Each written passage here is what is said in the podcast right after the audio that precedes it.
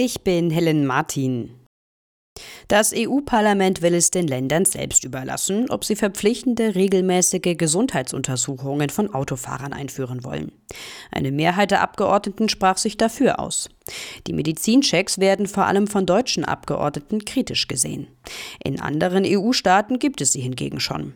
Bundesverkehrsminister Wissing erklärte, er setze auf Eigenverantwortung bei den Autofahrern. Städte und Landkreise in Bayern sollen verstärkt Asylbewerber für gemeinnützige Arbeit gewinnen. Dazu hat Bayerns Innenminister Hermann aufgerufen. Das könne eine Win-Win-Situation für alle sein. Die Menschen leisteten einen Beitrag für die Gesellschaft, was wiederum die Akzeptanz in der Bevölkerung erhöhe, so Hermann.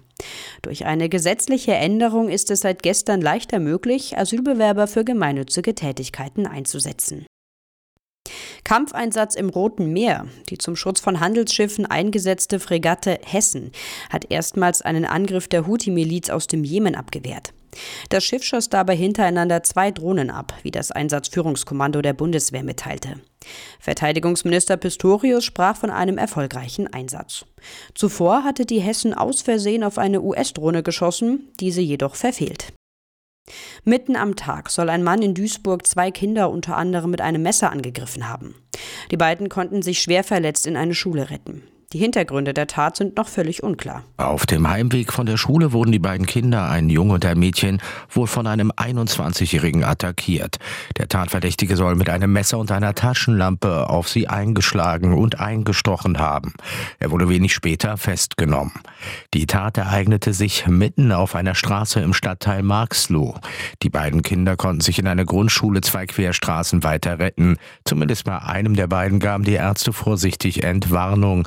Es bestehe keine Lebensgefahr. Dirk Zeitler, Nachrichtenredaktion. Die EU plant, Erträge von eingefrorenen russischen Zentralbankgeldern zu nutzen. Laut Finanzminister Lindner könnte das der Ukraine Spielraum in Milliardenhöhe bringen. Zunächst gehe es um einen einstelligen Milliardenbetrag, der aber in den kommenden Jahren anwachsen werde, sagte Lindner am Rande eines G20-Finanzministertreffens in Brasilien. Anders als die USA setze die EU weiterhin darauf, ausschließlich die Erträge aus der Verwahrung der russischen Vermögen zu nutzen.